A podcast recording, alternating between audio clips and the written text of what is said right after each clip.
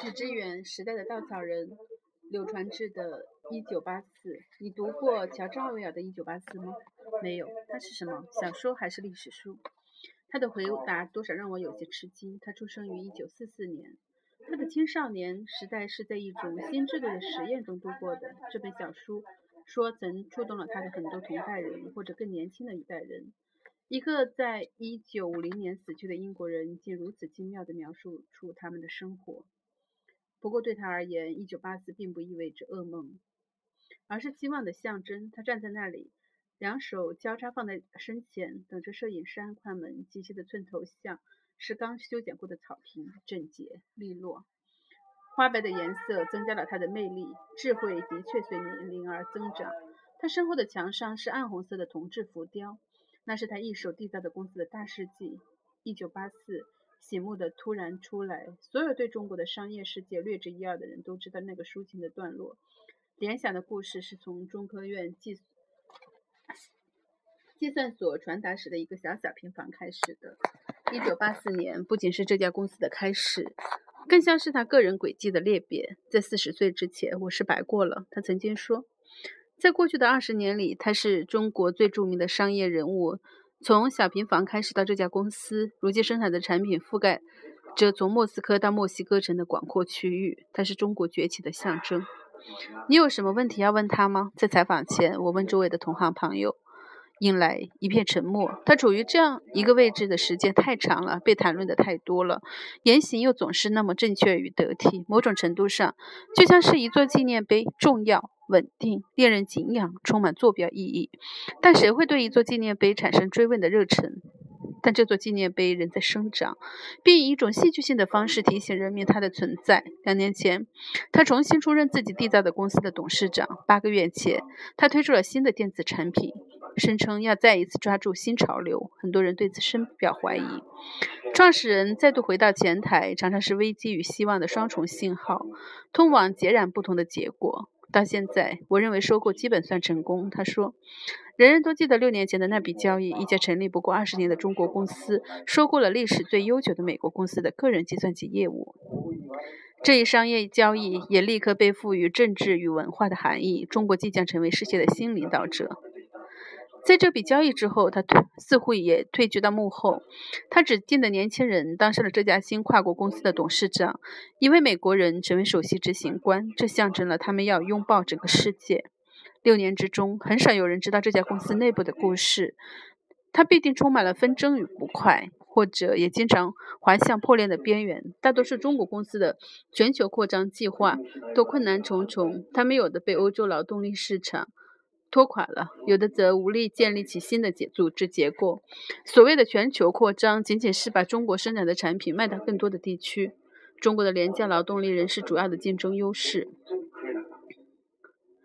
这一切跌簸似乎暂时过去了。五百一十二天扭亏为盈的计划平复了人们的疑问，但这个行业变化太快了，很少有人还记得他所提到的王安电脑、DEC，他们都曾经是棉造一起时的公司。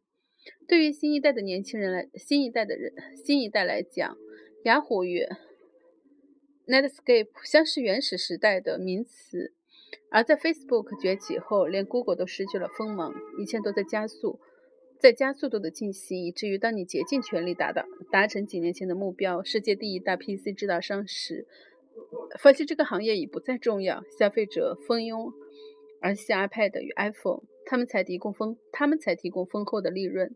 十多年前，人们还被每个家庭都有一台电脑的目标激动不已。苹果如今设定了新的标准：产品不是必需品，而是身份的象征、个人意义的源泉，甚至是一种世俗的宗教。它能带领这个这家公司进入新时代，将 Intel 时代的成功复制到移动互联。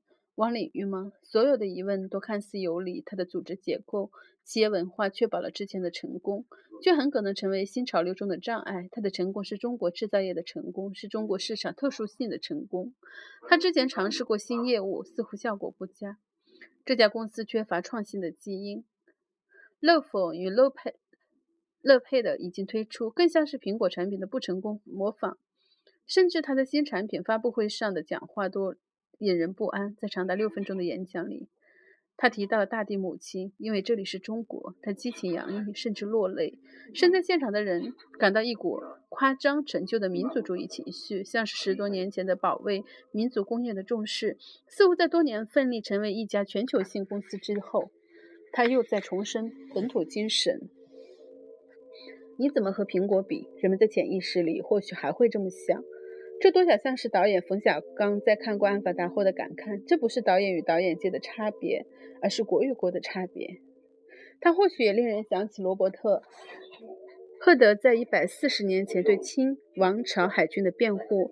他说：“海军对一个国家来说，就像是树上的花朵。倘若树木有问题，你又怎么能够苛责？”花开的不够鲜艳呢？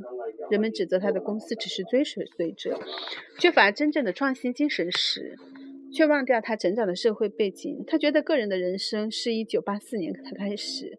他那时已经四十岁了，他面临的挑战是全方位的，不仅要学习关于市场、贸易、会计、公司组织这全套的知识，还要小心翼翼地与官僚系统协商。经过三十年的革命和阶级斗争之后，这个以商业头脑著称的民族几乎丧失了对于商业行为的记忆。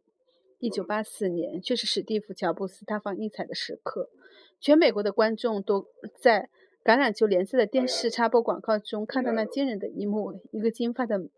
妙龄女男女郎从一群暗淡无光的男人中冲出来，抡起手中的大锤，砸向人们正在观看的一个巨大的屏幕。一个酷似老太太的人物正在屏幕上讲演讲，屏幕应声炸开，发出炫目的光芒。随之，屏幕上出现了字幕，宣布麦金托斯计算机的推出，它将令1984年与众不同，精彩纷呈。在他青少青春年少的岁月里，他能听到的是样板戏，各种语录。甚至恐惧说出内心的真实想法。乔布斯则享受着鲍勃迪伦和印度哲学。当他十七岁时，对电子器件感兴趣，他会在电话黄页黄页上查到惠普公司创始人之一威廉·休利特的电话，和他聊上二十分钟。中关村的小平房与硅谷的车库的面积差不多，但它们却代表着截然不同的系统：一个封闭、单一。一个开放多元，他们的差距似乎并没有随着时间缩小太多。中国的确不同了，但变化比人们期待的慢。中关村没有变成硅谷，而北大、清华也从来没有像斯坦福、斯坦福和伯克利那样富有创新精神。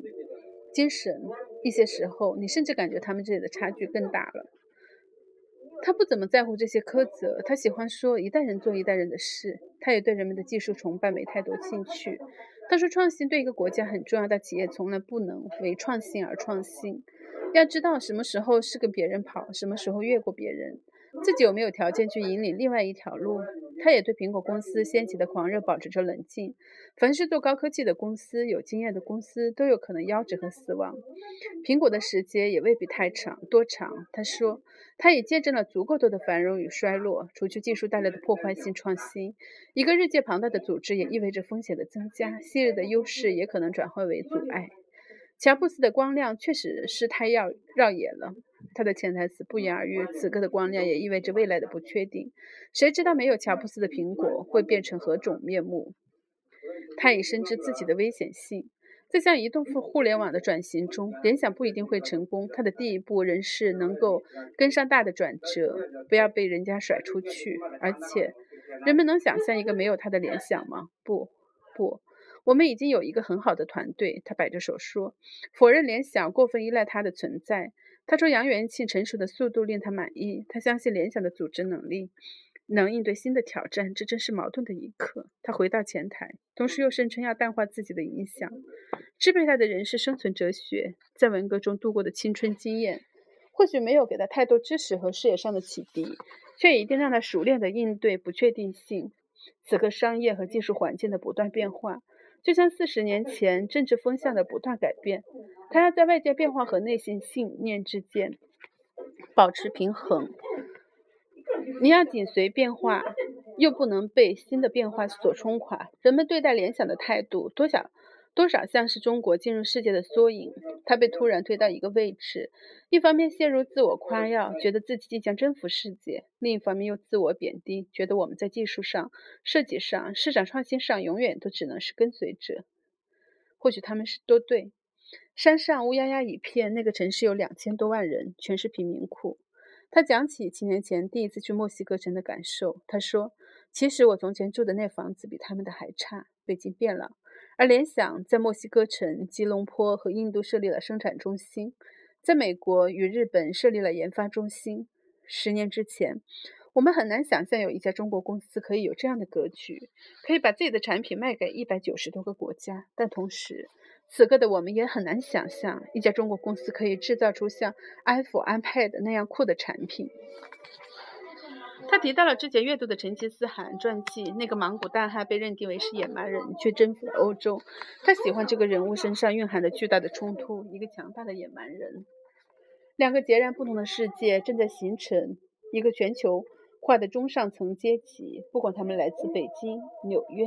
巴黎还是开罗，他们说着同样的语言，使用同样的商品，身份感是他们的主要需求。同时，一个广阔得多、被管理学家布拉哈的布拉哈拉德称作金字塔底的市场，则被另一种需求左右着。他们也渴求适用于他们的东西。这两个世界都吸引着联想，但过去的经验表明，后一个世界的渴望更为强烈。六年前的全球化主张有个不同的含义。到哪一个星球？是要把产品卖给纽约与柏林，还是要覆盖孟买、内罗毕和卡拉奇？这些市场都需要一种逆向的创新。它不是让一切更酷，而是要让产品更便宜、更方便、更适、更适于未受过太多教育的消费者。比起商业世界。他更愿意谈论自己的年轻时代，他对于国家与社会的看法。他说刚刚跟于建荣吃过饭，钦佩他对中国社会的看法。政治、经济体制与民族的学习能力是他认定的国家进步的主要原因。我们要努力的使社会的空气湿润一些。他在几年前说，有些人听得懂他的意思。企业是社会机体的一部分，倘若社会出现病变，企业又怎么独善其身？他总是用这样借鉴的隐喻的方式来表达自己对中国社会的看法。他的声音依然洪亮，你几乎可以感觉到他昔日的激情。他是个喜欢思考也好争辩的青年。他还知道如何保护自己。那真是荒诞的时刻。一方面是可怕的压抑，就像在二位尔描述的1984的景象，一切都处于监视之中。个人的独立思想与意志荡然无存。另一方面，又是无处不在的自由，所有的秩序都被摧推翻了。这样的环境也塑造了他的性格，教导他如何获取内心的独立，又要保持安全。四十四年前，文革刚刚开始，他和几个同学本能地觉得这种方式有问题。他或许不像是领袖宣称的那样，他们的理智与外在环境产生了撕裂，他们就聚在一起，说出自己的。想法出门后则假装什么也没有发生。他了解中国历史的复杂，个人的脆弱，暂时的单方面的进步经常被历史惯性所吞噬。在一些私下的场合里，他警告自己那些民营企业同行要注意自己的言行。在过去的一个世纪里，民营企业家们的命运大多不佳。兴致好时，他还要充当暂时的预言家。他问起我们的年龄后。然后说：“你们这一代人别想轻松过去，这都是无法追问的问题，或许答案也无法刊登。”他神情轻松，像是彻底适应了自己的新角角色。他已经很好的做完了自己这一代人的事。他的故事从1984开始，如今进入了树上村树说的 IQ84，周围一切都在变。这是个不同寻常的年代。不过，这个挑战该留给下一代了。这篇文写于二零一零年十一月。嗯，最近对创新有一点自己的想法，就是